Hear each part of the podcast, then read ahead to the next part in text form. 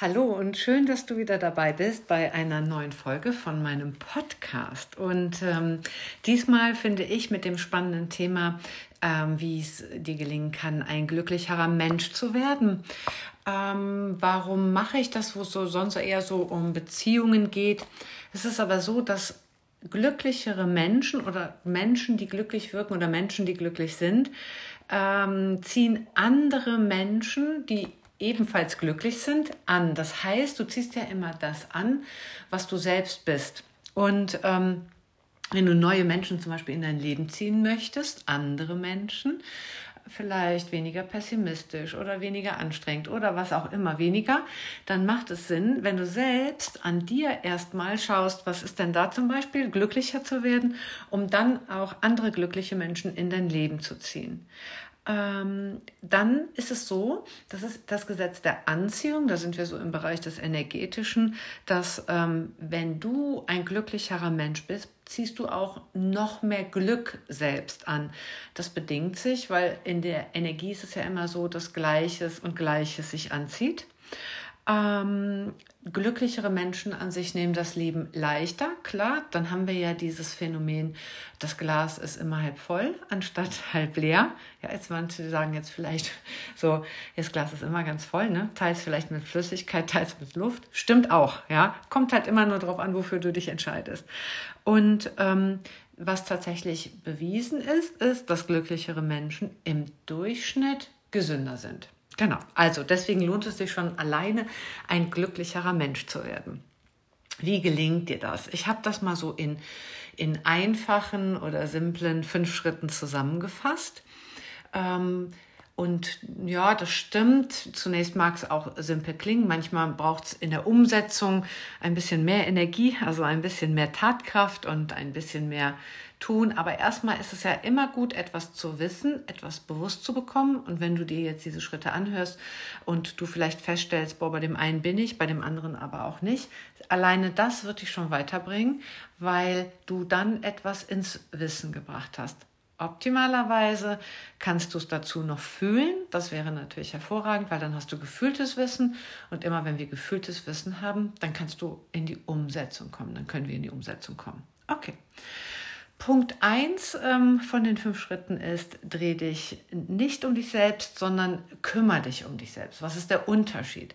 Vielleicht kennst du Menschen oder vielleicht kennst du es auch an dir selber, die drehen sich permanent um sich, die erzählen ganz viel von sich, die machen super viel Wind. Da entsteht immer so ganz viel Wind und Aufregung um die herum. Und es ist vielleicht sogar mit Selbstmitleid und Nölen und ähm, traurigem Gesicht und immer stimmt was nicht. Und ähm, da war auch wieder jemand gemein, also meistens die Menschen, die sich um sich selbst drehen, anstatt sich um sich selbst zu kümmern die geben immer die Schuld ins Außen. Dann ist es die Kollegin oder der Kollege, äh, beim Bäcker war jemand fies, ne? da ist der Parkplatz weggenommen worden und die Eltern waren gemein und die Geschwister sowieso und die Person selbst, die sich die ganze Zeit um sich selber dreht, die kann im Prinzip gar nichts dafür.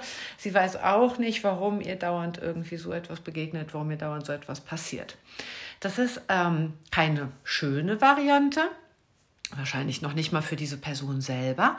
Es ist aber eine bequeme Variante, weil diese Menschen können ja die Schuld ins Außen geben, also sind dann unschuldig, brauchen also nichts zu tun. Und sobald du anfängst, dich um dich zu kümmern, sieht das Ganze etwas anders aus. Dann ist es nämlich so, dass dir etwas auffällt, was dir vielleicht angenehm ist oder was dir unangenehm ist. Und wenn dir etwas unangenehm ist, dann kannst du schauen, was ist denn unangenehm in dieser Situation und was kannst du ändern. Denn es ist faktisch so, niemand kann dich zum Beispiel zu einem faulen Kompromiss zwingen. Das geht nicht. Du lässt vielleicht einen faulen Kompromiss zu. Das wäre für mich stimmiger, weil es vielleicht für dich auch noch einen Nutzen hat. Wenn du diesen Weg gehst, dich um dich selbst zu kümmern, also erstens zu ergründen, wer bin ich, wie reagiere ich, wieso lasse ich das mit mir machen, dann gehst du ja nach innen, hältst Innenschau und fängst an, ganz, ganz ehrlich zu dir zu sein und fängst an, dich um dich zu kümmern und dich dabei besser kennenzulernen. Das ist der erste Schritt ähm, um glücklicher zu leben. Denn wenn du dich selber gut kennst, du weißt, wie du reagierst, also wir sind weit entfernt davon, jemand muss alles richtig machen oder jemand muss alles gut machen. Es ist nur diese Erkenntnis, wie mache ich es denn? Wie bin ich in dieser Situation? Was lässt mich so fühlen, wie ich mich fühle? Wie fühle ich mich mit diesen Menschen? Wieso geht es mir so, wie es mir geht? Warum triggert mich zum Beispiel äh, der Kollege, der Partner, die Kinder oder was einem auch immer begegnet? Dem auf den Grund zu gehen und sich selbst gut zu kennen, ist der erste perfekte Schritt zu einem glücklicheren Leben, weil dann weißt du einfach, wie du selber tickst und kannst Situationen danach auswählen, du kannst dir dein Leben danach schaffen, du kannst dir andere Personen in dein Leben ziehen, weil du dann dir selber näher gekommen bist. Okay. Das ist ein großes Thema, ich weiß das, und es ist vielleicht sogar ein Thema für einen ganz eigenen Podcast, für jetzt an dieser Stelle lasse ich das mal so stehen. Du kennst das, wenn du Fragen hast, kannst du mich immer anschreiben, äh, anrufen, äh, mailen, was auch immer. Ich freue mich und ich antworte da sehr gerne drauf. Gut. Punkt 2 ist sehr, sehr simpel. Mm, da geht es tatsächlich nur um dieses zu prüfen, was in deinem Leben ist angenehm oder unangenehm. Da bin ich jetzt eher so tatsächlich bei Situationen. Jetzt sagst du, okay, auf meiner Arbeitsstelle ist es zum Beispiel unangenehm. Ich bin da nicht gerne. Was haben wir dann für Möglichkeiten? Klar, im Prinzip könnte man sagen, du kannst dann nur kündigen oder du kannst bleiben, dann musst du die Zähne zusammenbeißen und du musst durch. Aber auch da ist die Idee dann, was ist denn genau unangenehm? Ist es tatsächlich die Tätigkeit, die du tun musst? Oder ist es das Gefühl, du tust etwas und der Energieausgleich, der findet ja in Form von dem Lohn und Gehalt statt, stimmt nicht mehr. Also wir haben ein Ungleichgewicht. Ist das das, was unangenehm ist? Ja?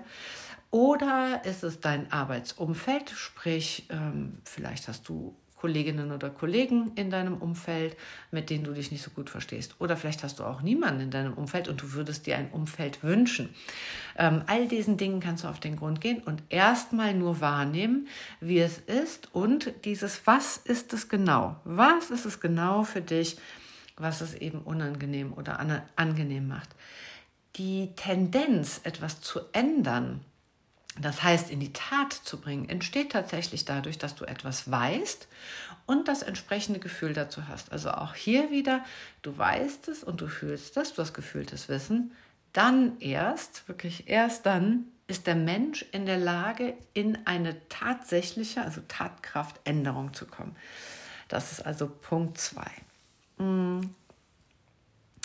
Wenn du Punkt 3 nimmst, beziehen wir das nochmal auf Dinge und Menschen und andere Situationen.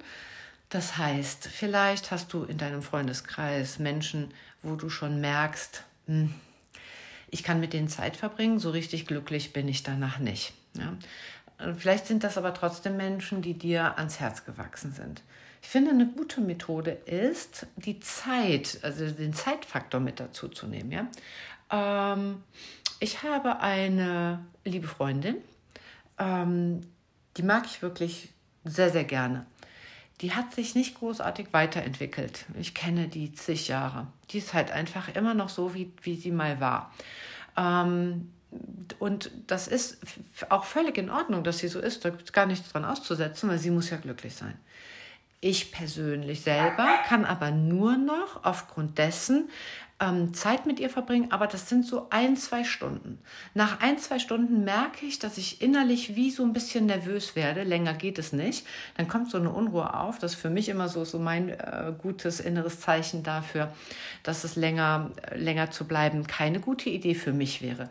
Also begrenze ich nicht, also sage ich nicht, der Mensch muss aus meinem Leben hinaus, sondern aber ich weiß, zwei Stunden Prima, bestens. Treffe ich mich, habe ich Spaß, danach geht es mir gut, ihr geht's gut und alle sind zufrieden und glücklich. Das kannst du schauen mit manchen Situationen, du kannst es schauen, ob du es mit Menschen so machen kannst. Was dann passiert, ist folgendes. Das eine ist ja für sich zu schauen und wahrzunehmen, so ist es. Und das, das ist auch das Wichtigste, was du tun kannst, zu schauen, was ist angenehm für dich und was ist unangenehm. Du kannst aber dann auch irgendwann den Blick, das ist vielleicht der nächste Schritt, aber den Blick ausweiten und sagen, okay, grundsätzlich diese Person mag ich. Ne? Was ist es, warum es nicht vier Stunden geht für dich? Ja, dann hast du nicht, dass du irgendjemanden abwertest oder schlecht machst, sondern du schaust wieder nur, ah, okay, es ist so und so. Vielleicht die Person hat sich nicht weiterentwickelt oder sie hat eine ganz komische Marotte. Nach zwei Stunden fängt sie an, über Leute zu lästern oder, oder, oder was auch immer es ist. Und dann sorge in diesem Fall für dich und begrenze einfach zum Beispiel die Zeit. Ja, so viel zu Punkt 3. So, Punkt 4 ähm, ist ja oft ähm, befürwortet und ich bin auch dafür. Es gibt ja einmal das innerliche Sortieren, das ist das, worüber ich gerade gesprochen habe. Und dann gibt es auch das äußerliche Sortieren, weil sobald du anfängst innerlich Dinge klarer zu bekommen und zu sortieren, also das heißt einen guten gefühlten Zugang zu dir bekommen, also einen gewussten und gefühlten Zugang, wie geht es dir in Situationen, macht es Sinn, ähm, so etwas zu tun wie aussortieren. So. Jetzt ist Aussortieren für viele Menschen, mit denen ich darüber spreche, schon ein riesen, riesen Thema. Und deswegen meine Idee, nimm dir nur kleine Bereiche vor. Ich würde mit dem anfangen, was gerade so wie so ein vielleicht ein kleines Hauptproblem von dir ist. Also sagen wir mal, es gibt beruflich viel zu sortieren. Dann schau, was kannst du an deinem Arbeitsplatz machen? Was liegt da? Was im Prinzip da liegt und abgeheftet werden könnte, geschreddert werden könnte, vielleicht gar nicht mehr aktuell ist, weil du Sachen hast, Kontenunterlagen. Das Konto besteht schon zig Jahre nicht mehr. Oder, oder, oder. Und dann nimmst du nur diesen Bereich vor. Oder du bist, befindest dich gerade im Sortieren deines Liebeslebens oder so, dann schau dir mal dein Schlafzimmer an ähm, wenn du, wenn es darum geht, wie du nach außen scheinen willst, ne? dann wäre es zum Beispiel dein Kleiderschrank. Ja? Welche Klamotten äh, passen einfach nicht mehr zu dir. Das heißt nicht, die sind nicht mehr gut oder die sind schlecht oder so, sie passen einfach, sie kleiden nicht mehr, sie kleiden dich nicht mehr, weil du ganz viel innere Arbeit geleistet hast, einfach nicht mehr dich wiedergibt, ja, weil die Kleidung ist immer noch das, wie wir bei anderen Menschen ankommen, das ist ja der erste Augenschein und ähm, dann geht es ganz viel darum, wie willst du wirken. Ja? Okay, also sortiere und mach nicht alles auf einmal. Das geht meistens dann irgendwie in die Hose, weil man nicht dran bleibt, weil die Aufgabe einfach zu groß ist. Ne? Du machst, musst dir vorstellen, du machst ja dieses Sortieren nebenbei, also neben deinem normalen Alltag und neben deinem Job. Und so befreiend das sein kann, wenn du dir zu viel vornimmst, dann ist es wie so eine Last auf deinen Schultern. Und deswegen sage ich immer, fang an mit einem Lieblingsplatz, Lieblingsraum, mit einem Kleiderschrank, mit deinem Arbeitsplatz. Vielleicht regt dich auch ein Küchenschrank Schrank schon länger auf, dann, dann nimm den und mach diese kleinen Steps. Das war Punkt 4. Kommen wir zum letzten Punkt. Ähm, und da geht es nochmal so ein bisschen, ähm, ja, es geht ja sowieso um dich, aber es geht um die Wahrheit. Und ähm, wenn ich sage Wahrheit, dann erlebe ich immer ganz oft, dass Menschen noch nicht mal ehrlich zu sich selbst sein können, weil solche alten Glaubenssätze aufkommen, ähm, wie etwas zu sein hat, ob die jetzt aus der Familie entstanden sind oder aus der Gesellschaft oder woraus aus, auch immer. Und ähm, wir trauen uns noch nicht mal mehr äh, zu uns selbst ehrlich und wahrheitsgemäß zu sein, wie es uns gerade geht. Ich hatte gerade noch eine Klientin am Telefon. Mm, da um, ging es um Probleme in der Ehe. Die sind auch bei einem Paartherapeuten. Und ähm, es ist so ein bisschen in so eine Richtung gelaufen, ähm, dass sie jetzt da irgendwie die Verantwortung hat, dass sie dafür sorgen sollte, dass die Partnerschaft jetzt wieder geht und sie ihn wieder liebt. Okay, das geht nicht. Du kannst erst eine Änderung tun, wenn du im Vorhinein etwas ganz zu dir genommen hast. Also sagen wir, du willst etwas loslassen, weil es unangenehm ist. Das geht nicht. Du kannst ja nichts loslassen, was vorher nicht mal ganz bei dir war. Ja? Ähm, ich hatte jetzt mit ihr gearbeitet und zwar ging es erstmal dahin, ganz ehrlich mit sich selbst zu sein, nämlich mit der Tatsache, dass sie im Moment ihren Partner nicht mehr liebt. Also sie fühlt vom Herzen her keine Liebe für diesen Mann. Und was dann so, oh, so schlimm klingt und ja auch erstmal vielleicht irgendwie Angst machen kann, diese Ehrlichkeit zu sich selber hat so heilsam gewirkt, weil sie sich gestatten durfte, ehrlich und wahrhaftig zu sich selbst zu sein. Also sie hat das ganz ankommen lassen, sie wusste das eh schon und wir haben so gemacht, dass sie es auch fühlen konnte. Und jede weitere Konsequenz daraus, ob sie ihm das jetzt sagt oder ob sie sich trennt oder ob sie damit noch was geht oder ob sie damit leben kann oder sowas, spielt erstmal gar keine Rolle. Es geht ja erstmal darum, was dann heilsam für dich selber ist und das ist grundsätzlich aus meinem Erleben, aus meiner Erfahrung heraus immer die Wahrheit zu sich selbst. Nicht, du musst anderen Menschen irgendwie Wahrheiten vor den Kopf knallen, sondern zum Beispiel, ich liebe Stand jetzt im Moment mein Partner nicht mehr. Oder Stand jetzt finde ich meine beste Freundin total doof. Oder ähm, in meinem Job bin ich mega unzufrieden. Ich weiß noch nicht, woran das liegt, aber es ist so. Und diese Wahrheiten ankommen zu lassen, weil wir wissen, tun wir die ja meistens, aber dass wir uns erlauben, das zu fühlen, dass es so ist. Es ist ein ganz anderer Schritt dann nachher im Außen damit etwas zu ändern. Aber das Heilsame ist erstmal, dass es überhaupt da sein kann. Das macht glücklich, weil du musst ja im Prinzip läufst du den ganzen Tag mit dir selber rum und musst es mit dir selber aushalten. Lass dich quasi immer dabei. Dich und wieso, wir sind ja viele Teile, ne? dann sind wir mal wütend, dann sind wir mal gut gelaunt, dann sind wir mal traurig, dann sind wir mal voller Liebe und so. Alle diese Teile begleiten dich quasi den ganzen Tag. Und ähm, wenn wir schon nicht in der Gänze mit jedem Menschen da draußen wahrheitsgemäß sprechen können, wen auch immer wir da schonen, sei ja mal dahingestellt. Aber wie schön ist es denn dann, wenn wir das mit uns selber machen können und damit unser bester Freund werden und vor allen Dingen ein Vertrauter. Ja, einen, den wir gut kennen, einen, der wissen, wie er ist, einen, den wir gut einschätzen können. Genau, das ist das, was glücklich macht. Diese fünf einfachen Schritte. Ähm, ich fasse das nochmal ganz kurz zusammen. Also anstatt dich um sich selbst zu drehen, geh hin und kümmere dich um dich. Ja?